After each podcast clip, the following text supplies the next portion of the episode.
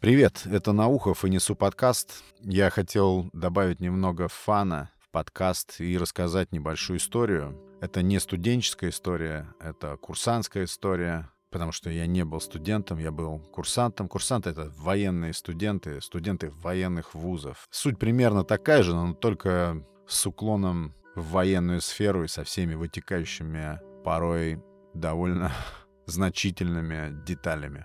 А перед историей я хотел поблагодарить всех, кто присоединился к подкасту. Спасибо всем добавившимся и всем, кто комментирует на разных ресурсах то, что я здесь делаю. Спасибо, Лёша. Спасибо тебе за проникновенный текст, который ты написал мне, не поленился.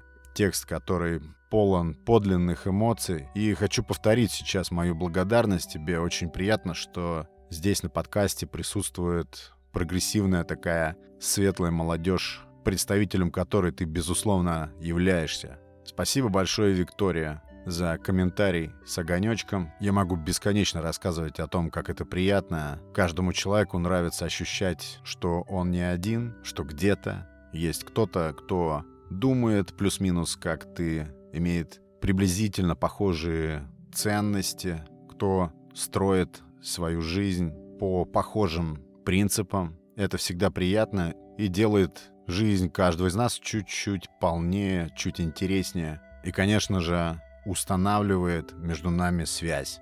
И я не забыл. Большой привет и спасибо моему верному слушателю за исходящее тепло и просто общение. Ну а теперь это самая маленькая история, которая у меня вызывает каждый раз улыбку, когда я вспоминаю о ней. Это было на втором курсе все знают это бесконечные недосыпы, бессонные ночи по разным причинам, бесконечные дедлайны, затертое уже сейчас слово до дыр, бесконечные обязательства, а у военных студентов, у курсантов это еще и служба, ночные дежурства, то есть это бешеный ритм, внутри которого существует еще и учеба, это казарменный режим, интересная жизнь. И вот это было на втором курсе, а, и вот что хотел сказать. Наш вуз представлял себя где-то полторы тысячи мужчин. Только мужчин. Но в нашем вузе также, конечно же, были женщины, девушки. Они кто-то были врачами, медсестрами,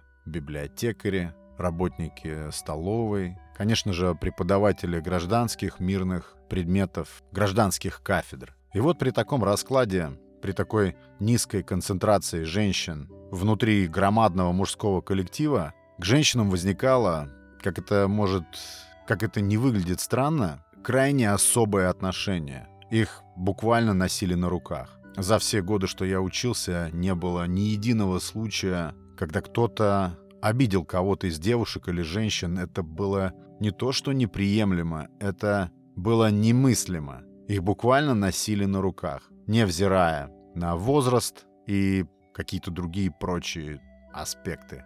О них заботились. В общем-то, все по-джентльменски. Несмотря на то, что кроме этих женщин мы никаких других женщин могли не видеть полгода и больше.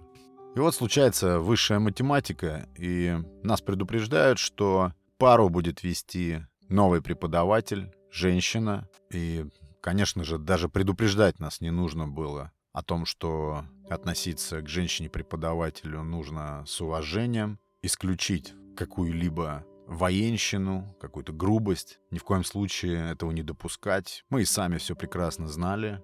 Короче, это была пара высшей математики. Это был второй курс, и мы проходили еще общегражданские предметы. И глядя на расписание, я просто решил, что на этом уроке я высплюсь. Сяду на какое-нибудь удобное местечко, незаметное, и на полтора часа уйду в царство Морфея. Пришли мы в аудиторию, увидели женщину. Такая скромненькая, в каком-то невзрачном учительско-преподавательском наряде, платьице. Нам было по 20, ей в районе, наверное, 30. Состоялось знакомство. Я нашел местечко поудобнее у стены. Предупредил всех вокруг, что если вдруг какое-нибудь палево, чтобы меня могли аккуратненько растолкать. Эта новая преподавательница оказалась такой тихонькой, спокойной, что было для нас непривычно. Училище командное, и мы привыкли к громким резким голосам. А здесь тихонький такой монотонный голосок, под который я и стал благополучно засыпать. А перед тем, как заснуть, уже наполовину во сне, наполовину наяву, я смотрел на эту нашу преподавательницу новую и видел, что она тоже поглядывает на меня. То ли видя, что я начинаю засыпать, то ли просто глядя на новых людей перед собой. И получилось так, что в момент, когда я проваливался уже в сон, ее облик, облик преподавательницы высшей математики, как-то глубоко впечатался в мои мысли и перешел в сон. Мне стало сниться, что мы проводим вот с этой нашей преподавательницей новое прекрасное время. Если на тот момент шла зима, как сейчас, то во сне моем было лето. Радужное такое лето, как в детских снах бывает. Безоблачное небо, и там она, вот эта учительница высшей математики, снился мне сон такой по атмосфере, по духу, что когда вот нам такие сны снятся, мы не хотим возвращаться к реальности. Настолько нам там тепло, хорошо, уютно и удобно, что мы не хотим никакой реальности. Я спал очень глубоко, но, но периодически я как в бреду просыпался. Наверное, все это было, конечно же, вызвано усталостью, такой накопленной. И когда я открывал глаза и видел ее, то я видел, что она тоже смотрит на меня время от времени. Меня еще удивляло, когда я приходил в себя, что она не делает мне замечания. Обычно если такое случается, то преподаватель сообщает об этом командиру, и командир очень быстро решает вопрос с тем, кто спит на занятии. Здесь же она спокойно продолжала занятие. Я потом снова проваливался в этот сон. Сон повторялся. И я думал про себя, черт подери, как же здорово, что вот она там во сне вот такая, и когда я просыпаюсь, она не делает мне никаких замечаний, вообще ни слова в мою сторону. И во сне в моем она так прекрасна. Прям рай какой-то и при этом я могу выспаться спокойно. И в один из моментов, когда я проснулся очеред... в очередной раз в тревоге, все равно же ждешь, что тебя сейчас подорвут и отчитают за то, что ты спишь. В один из таких моментов я открыл глаза, и я увидел, что она тоже смотрит на меня. Я понял, что смотрю на нее взглядом не того меня, который был наяву, а того меня, который был во сне. Очевидно, даже какая-то легкая, может быть, улыбка была у меня на лице. Мне даже показалось, что она как будто бы знает, что она мне снится в данный момент.